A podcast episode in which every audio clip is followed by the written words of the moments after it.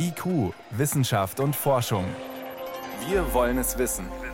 Ein Podcast von Bayern 2. Ich möchte gern den Samuel jetzt schon vor Corona schützen. Wir haben jetzt ja einen guten und sicheren Impfstoff und mir gibt es auch ein gutes Gefühl, sage ich mal, im Kontakt zu anderen Menschen, zu den Großeltern, wenn wir die treffen, dass wir jetzt sicher sehr viel weniger infektiös sind für Kinder eine Impfung. Diese Mutter freut sich drüber. Andere sind skeptisch. Warum Kinder unter 12 gegen Covid impfen, wenn sie von der Erkrankung nichts oder nur wenig spüren? Jetzt gibt es endlich eine Empfehlung der STIKO, der Ständigen Impfkommission. Darum geht es bei uns gleich. Außerdem geht es bei uns um die Evolution der Schnüffelei, wie die Nase der Säugetiere zu dem wurde, was sie ist, und Busse ohne Fahrer, selbstfahrende Shuttles in Kronach. Wissenschaft auf Bayern 2 entdecken. Heute mit Miriam Stumpfe. Seit Sommer werden in Deutschland Teenies gegen Covid geimpft. Jetzt sind auch die jüngeren Kinder dran. Vor gut zwei Wochen ist die Impfung für 5- bis 11-Jährige in Europa zugelassen worden. Nächste Woche soll in Deutschland der Impfstoff kommen und gestern hat sich endlich auch die Ständige Impfkommission STIKO geäußert und gesagt, was sie empfehlen will. Geimpft werden sollen Kinder mit Vorerkrankungen, Kinder, die im Haushalt mit Risikopatienten leben, Außerdem schlicht und einfach Kinder, wenn die Eltern es wünschen. Das heißt keine allgemeine Empfehlung, aber wer mag, soll ruhig. Wie hilfreich diese Empfehlung ist, konnte ich vor der Sendung besprechen mit Professor Johannes Hübner von der Haunerschen Kinderklinik der Universität München. Er ist Kinderarzt und Infektiologe. Denn die Empfehlung, die klingt ja so ein bisschen nach nichts Halbes, nichts Ganzes. Deswegen wollte ich wissen, ist es trotzdem eine gute Empfehlung? Also ich bin über die Empfehlung sehr glücklich. Ich glaube, das ist genau das, was wir im Moment brauchen. Ich habe die Empfehlung auch schon gesehen, die ist den Fachgesellschaften zugeschickt worden. Und ich denke, das ist im Moment das, was wir brauchen und was wir sagen können. Es ist eine Empfehlung, das haben wir auf jeden Fall auch so erwartet, für Kinder mit Risikofaktoren. Die sind da dabei und es sind natürlich dabei alle Kinder in Haushalten, wo ein Familienangehöriger eine Immunsuppression hat oder sonst ein Risiko hat die sind da drin. Aber was der entscheidende Punkt ist, ist eben diese sogenannte Öffnungsklausel. Es steht ganz explizit da auch drin, dass Kinder auf den Wunsch ihrer Eltern hin und nach ausführlicher Aufklärung, wie wir das ja immer machen, auch gesunde Kinder geimpft werden können. Hm. Wenn wir uns die jetzt nochmal im Detail anschauen, für was für Kinder ist es denn medizinisch wichtig, sich impfen zu lassen? Also das ist eine lange Liste, die in der Empfehlung auch genau aufgeführt ist. Da ist Übergewichtigkeit dabei, da sind angeborene Lungenerkrankungen, da sind neurologische Erkrankungen schweres Asthma, unkontrolliertes Asthma, also nicht das ganz normale Asthma, was gut eingestellt ist. Also das wären so Dinge, die da aufgeführt sind. Bei vollkommen gesunden Kindern, da ist die Angst vor Long-Covid oder diesem Syndrom PIMS, einem verspäteten Entzündungsreaktion des Körpers, unbegründet? Also das sind alles Dinge, die ja durchaus vorkommen, das ist überhaupt keine Frage. Das ist aber alles sehr, sehr selten. Und wie gesagt, also das muss man dann einfach gegeneinander abwägen. Also Sie wissen das vielleicht, in Deutschland sind bisher zwischen 30 und 35 Kindern an Covid verstorben, davon aber die allermeisten wirklich mit schweren Grunderkrankungen. Wir haben selber eine ganze Reihe von schwerkranken Kindern gehabt, die sind aber alle letzten Endes auch wieder gesundet. Also die schweren Verläufe sehe ich im Moment bei dieser Erkrankung als kein großes Problem an im Kindesalter. PIMS ist ein schwerer Verlauf, auf jeden Fall, ist aber auch sehr, sehr selten. Also die Anzahl der Kinder ist unter 0,1 Prozent der infizierten Kinder entwickeln so ein PIMS. In Deutschland ist kein Kind bisher an PIMS verstorben. Verändert die Variante Omikron die Situation vielleicht auch für Kinder? Das ist im Moment vollkommen offen. Das muss man sagen, das ist so, da kann ich mich nicht äußern und ich glaube, jeder, der, der sich dazu äußert, betreibt da Kaffeesatzleserei. Es steht im Raum, es könnte bei Kindern zu schwereren Verläufen führen. Aber sehen Sie nicht? Es gibt auch genauso gut andere Hinweise, gerade aus Südafrika. Die Kinderärzte von dort berichten auch sowas. Und man muss auch dazu, glaube ich, im Hinterkopf haben, das war bisher bei jeder von diesen Varianten so, dass erstmal vermutet oder befürchtet worden ist, dass Kinder besonders betroffen sind dadurch. Das hat sich bei den anderen Alpha-Delta-Varianten immer dann hinterher nicht bestätigt. Ich glaube, darüber kann man bisher noch keine Aussage machen. Ganz praktisch, der Kinderimpfstoff, ist das ein anderer als für Erwachsene? Also der Impfstoff selber ist der gleiche. Er ist deutlich niedriger dosiert. Also es ist ein Drittel der Dosis, die wir den Erwachsenen geben. Also die Erwachsenen bekommen 30 Mikrogramm, die 5- bis 11-Jährigen bekommen 10 Mikrogramm. Aber die Zusammensetzung des Impfstoffs, die Trägerstoffe, das ist alles anders und äh, deshalb ist der Impfstoff letzten Endes doch ein bisschen anders. Und was eben ganz wichtig ist, das war auch so eine Diskussion, die wir die letzten Wochen schon hatten. Es gab die EMA-Zulassung, wir wussten die Dosierung. Aber es war eben so, dass dieser Impfstoff der Erwachsenen, dass man da sehr wenig hätte indizieren müssen, um diese reduzierte Dosis den Kindern zu geben. Insofern ist es jetzt auf jeden Fall gut und sinnvoll, abzuwarten, bis der Impfstoff für die Kinder verfügbar ist, weil wir nur dann diese Impfstoffmenge auch wirklich gut und zuverlässig so geben können, wie man soll. Hm. Die Regeln für Auffrischung etc. sind die dann dieselben wie für Erwachsene? Also für das Boostern bei den Kindern gibt es noch keine Empfehlung. Auch das ist sicher was, wo wir erstmal abwarten müssen. Es gibt es auch nicht für die 11- bis 15-Jährigen.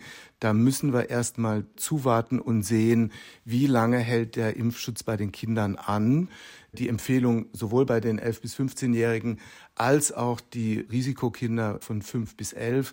Da schreibt die STIKO, Kinder, die die Infektion durchgemacht haben, sollen im Abstand von sechs Monaten eine einmalige Dosis bekommen. Das ist wie bei den Erwachsenen.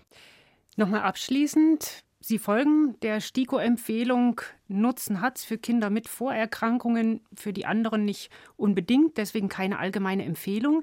Das ist ja der Blick auf das Kind als Individuum aus seiner Sicht.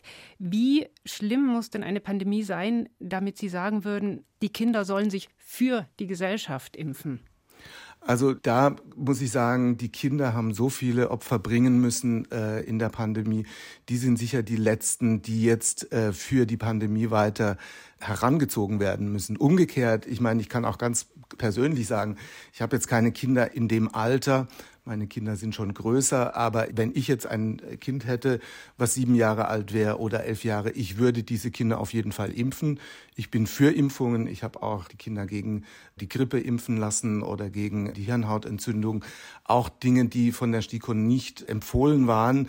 Also wer Sicherheit haben will und wer seine Kinder wirklich auch vor diesen seltenen Komplikationen, schweren Verläufen schützen will, der kann das ja durchaus machen. Insofern finde ich, ist das jetzt eigentlich eine sehr gute Empfehlung, die das allen offen lässt. Ab nächster Woche können Sie geimpft werden. Es gibt jetzt auch eine Empfehlung der STIKO dazu. Da spielen Vorerkrankungen eine Rolle und der individuelle Wunsch. Vielen Dank. Das waren Einschätzungen von Professor Johannes Hübner, stellvertretender Direktor an der Haunerschen Kinderklinik der Universität München.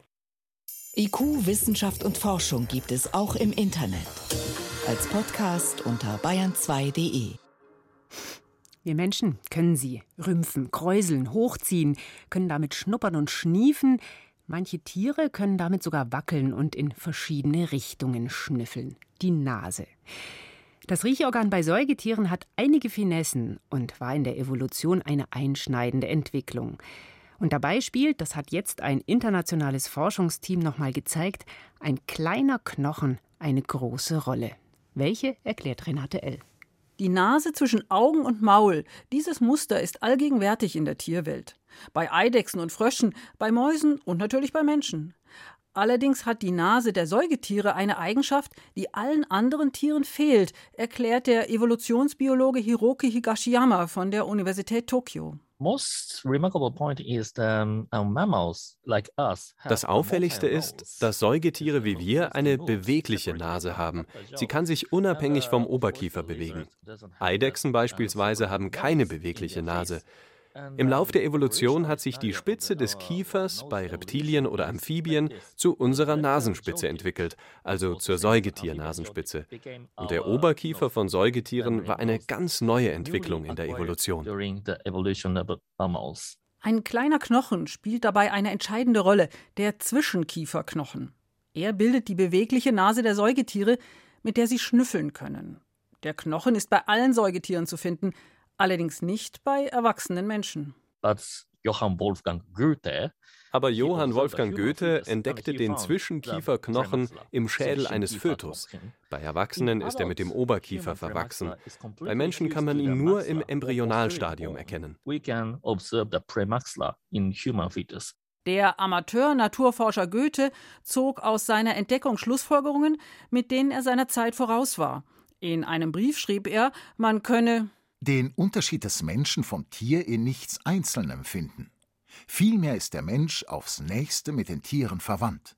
Tatsächlich gilt bis heute die Existenz des Zwischenkieferknochens im menschlichen Embryo als Hinweis auf die gemeinsame Evolution der Säugetiere.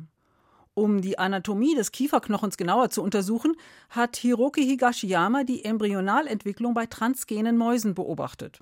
I conduct a cell lineage tracing ich habe Zelllinien markiert. Auf diese Weise konnten wir beobachten, welche Zellen sich bei den Embryonen zu welchen Teilen des Gesichts entwickeln. Die Zelluntersuchungen wurden kombiniert mit Untersuchungen an Fossilien, mit denen sich die Evolution der Säugetiere nachvollziehen lässt. Auch wie sich das Gehirn im Lauf der Zeit entwickelt hat, denn Abdrücke am Schädelknochen lassen Rückschlüsse zu auf Form und Größe einzelner Teile des Gehirns. Frühere Untersuchungen an Fossilien und unsere Studie deuten darauf hin, dass die Nase dem Gehirn voraus war, dass also der Geruchssinn die Gehirnentwicklung beeinflusst hat. Aber noch ist es eine Vermutung. Wir müssen das weiter erforschen. Schon die Evolution hat Säugetiere mit einem extrem präzisen Geruchssinn hervorgebracht, und bei manchen Hunderassen hat man diese Fähigkeit durch die Zucht noch weiterentwickelt.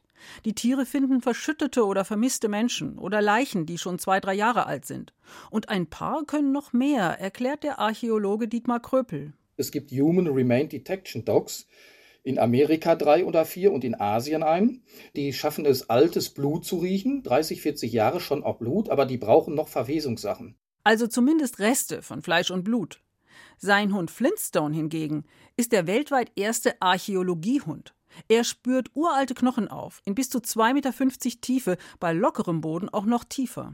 Im Grunde genommen riecht er die Ausscheidungsprodukte der Bakterien, die an dem menschlichen Knochen sind.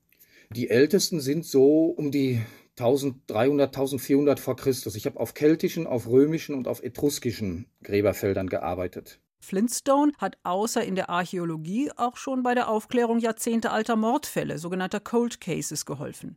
Wenn also menschliche Skelette gesucht werden, die andere Spürhunde nicht finden können. Ich hatte schon, dass er über ein Kilometer weit entfernt, auch in der Fläche, in der Entfernung dann den Knochen gerochen hat. Technische Geräte gibt es nicht, die auch nur annähernd an diese Riechleistungen herankommen. Bei der Nase der Säugetiere sind also nicht nur die Knochen etwas Besonderes, sondern auch, was in ihnen steckt. Immer der Nase nach. Warum das Riechorgan bei Säugetieren eine ganz besondere Entwicklung durchgemacht hat, schilderte hier Renate L. Und wenn Sie gerade erst dazugestoßen sind beim Hören, in der BR Radio App, da können Sie unsere ganze Sendung und sowieso das ganze Bayern 2 Programm nachhören unabhängig von der Tageszeit auch noch die Sendungen der vergangenen Tage. Einfach runterladen im App Store unter BR Radio. Bayern 2. Wissenschaft schnell erzählt. Und das macht heute meine Kollegin Veronika Bräse. Und die hat die Antwort auf eine skurrile Frage mitgebracht, nämlich welchen Einfluss hat der Einkaufswagen auf unser Kaufverhalten? Einen großen Einfluss, das sagen zumindest Wirtschaftswissenschaftler.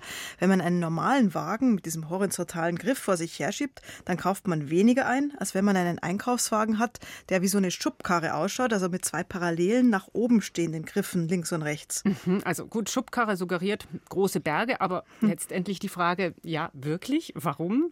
Also die Forscherinnen haben festgestellt, bei zweieinhalbtausend Kundinnen und Kunden, die sie an drei Tagen befragt haben, dass beim normalen Einkaufswagen haben die Käufer im Schnitt 26 Euro ausgegeben und mit dieser umgebauten Variante, mit diesen Griffen links und rechts, 34 Euro. Mhm. Der Grund, der dahinter stecken könnte, es werden verschiedene Muskeln aktiv, je nachdem, welchen Wagen man schiebt. Beim normalen Einkaufswagen wird der Trizeps am Oberarm angeregt und die psychologische Forschung sagt, wird der Trizeps aktiv, ist das eine Vermeidungshaltung. Also so wie wenn man Menschen unerwünscht mit ausgestreckten Armen so auf Abstand halten will. Mhm, klingt so ein bisschen spekulativ. Mhm, ja, die Forschenden sagen aber außerdem, anders ist es bei dem Wagen mit den seitlichen Griffen.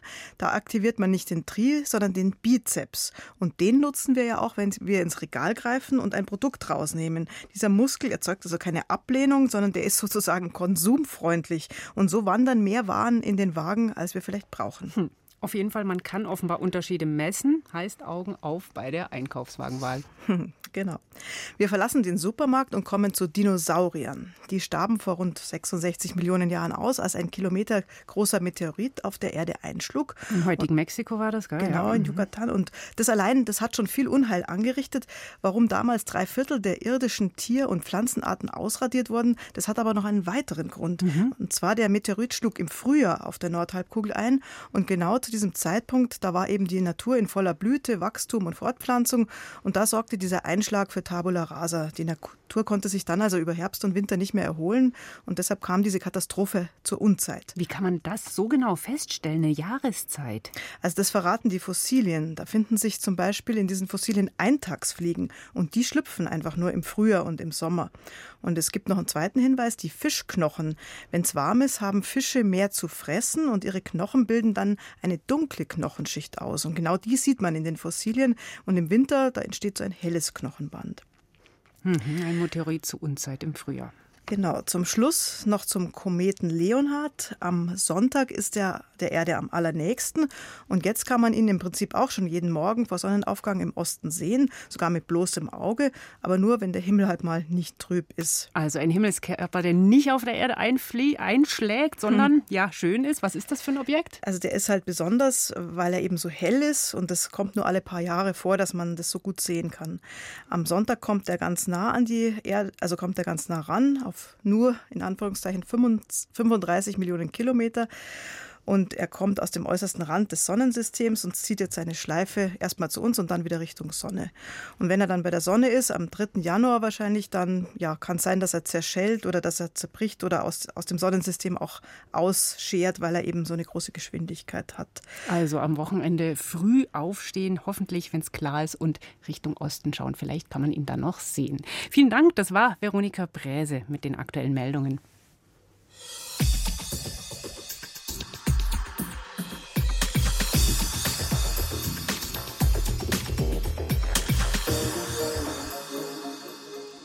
Mehr öffentlicher Nahverkehr. Dass es den braucht für Deutschlands Klimaziele, das steht schon lange in den Plänen der Bundesregierung, auch jetzt bei der neuen Ampelkoalition.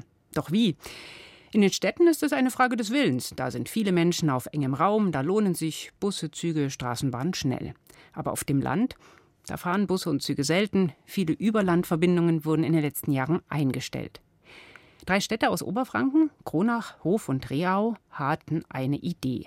Wenn Minibusse selbstfahrend unterwegs sind, dann rechnet sich's vielleicht schneller. Kleine Fahrzeuge verbrauchen weniger Energie und wenn es keine Fahrer braucht, dann könnten die Gefährte auch mal auf Abrufo stehen. Im Rahmen der Shuttle-Modellregion Oberfranken testen die Städte jetzt, wie das mit sechs elektrischen Minibussen in Zukunft funktionieren könnte. Die Shuttles sind kleine, kompakte Busse, in denen acht Passagiere Platz haben. Noch dürfen sie aber nicht autonom, sondern nur mit Fahrern unterwegs sein. Deshalb holt Christine Andersen, die sogenannte Operatorin, jeden Morgen das Shuttle in Kronach aus der Garage. Und los geht's. Wir müssen morgens einfach mal eine Lehrrunde fahren, um zu sehen, ob die Technik funktioniert, ob vielleicht irgendwo eine Baustelle plötzlich ist, von der wir nichts wissen oder irgendwelche ungewöhnlichen Sachen auf der Strecke. Nach der Probefahrt steigt eine kleine Touristengruppe ein. Hallo! Kommen Sie rein. Wo möchten Sie denn hin? Hoch zur Festung? Hoch zur Festung, ja. gerne. Ja. Kommen Sie rein.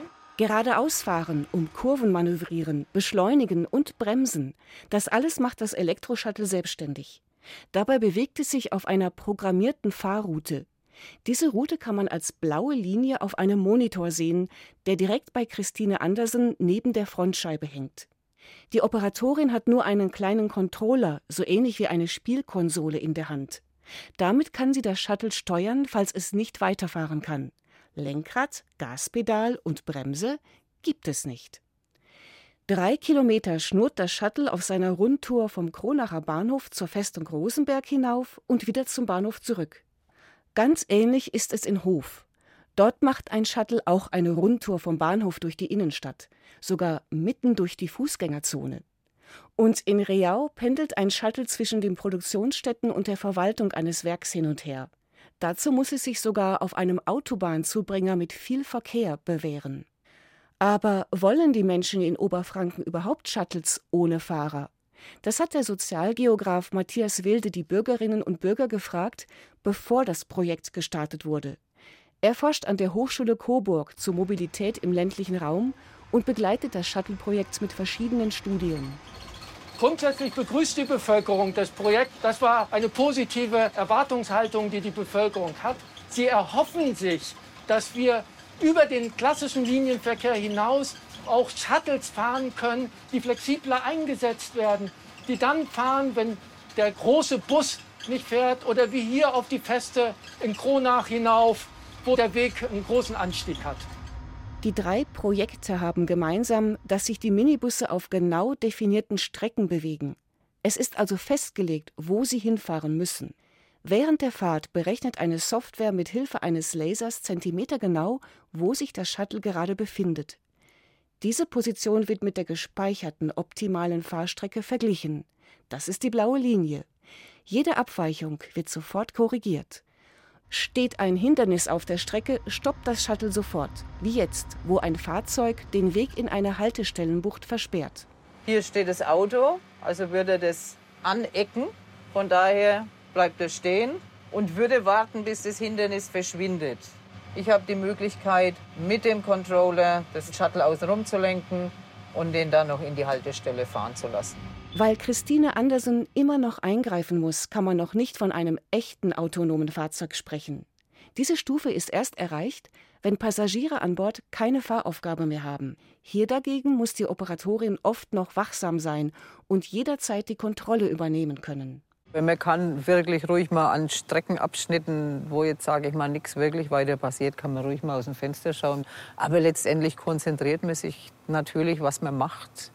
Man weiß ja nie, was passiert. Obwohl der Shuttle in vielen Situationen sein Ding macht. Also man muss den auch einfach machen lassen, lernen und nicht versuchen, dann bei jeder Situation einzugreifen, weil der kann schon sehr viel alleine machen. Bisher hat sie noch nie eine Situation erlebt, in der der Shuttle Passanten oder andere Verkehrsteilnehmer gefährdet hat. Aber es gab schon tödliche Unfälle mit selbstfahrenden Autos. Wie sicher sind also die Shuttles in Kronach, Hof und Reau? Auf dem Dach der Shuttles sorgen ein Laser vorn und einer hinten für die richtige Positionierung auf der blauen Linie. Mit insgesamt sechs Lasern an der Front, dem Heck und den Seiten beobachtet das Shuttle die nahe Umgebung rund um sich herum. Sie schicken 50 Mal pro Sekunde Lichtstrahlen bis zu 50 Meter weit und erkennen Objekte, die dem Shuttle zu nahe kommen. Dann bremst es augenblicklich, ohne Schrecksekunde, also viel schneller als ein Mensch bremsen könnte. Das geht aber so schnell und ist gleichzeitig so heftig, dass die Mitfahrer ziemlich durchgeschüttelt werden. Auch die Geschwindigkeit des Shuttles ist noch nicht zufriedenstellend. Sie sind aus Sicherheitsgründen noch sehr langsam. Schneller als 18 Kilometer in der Stunde dürfen sie laut Gesetz noch nicht fahren. Dadurch bilden sich hinter ihnen in engen Straßen oft Staus. Die Kronacher Passagiere stört das nicht weiter. Sehr beeindruckend, sehr angenehm. Und haben Sie sich sicher gefühlt ja, oder hatten Sie sich habe mich sicher gefühlt? Das passt zu einer Fahrgastbefragung, die der Coburger Mobilitätsforscher Matthias Wilde vor kurzem mit Passagieren der Shuttles gemacht hat. Insgesamt können wir sagen, dass die Fahrgäste angeben, dass sie gerne wieder mitfahren würden und mehr als 50 Prozent sogar ohne Operator, ohne Operatorin. In Zukunft sollen die Shuttles aus einer Leitwarte überwacht werden. Von dort können Operatoren sie bei Problemen fernsteuern. Diese sogenannte Teleoperation ist jetzt zwar noch nicht erlaubt, aber sie ist schon geplant. Elektrische Minibusse mit Operatoren statt Fahrerinnen und Fahrern am Steuer. Wie das funktioniert, hat sich Dorothee Rengeling zeigen lassen. Und wie das aussieht, das können Sie morgen auch im BR Fernsehen sehen, um 19 Uhr in Gut zu wissen. Das war's heute in IQ Wissenschaft und Forschung. Ich bin Miriam Stumpfe.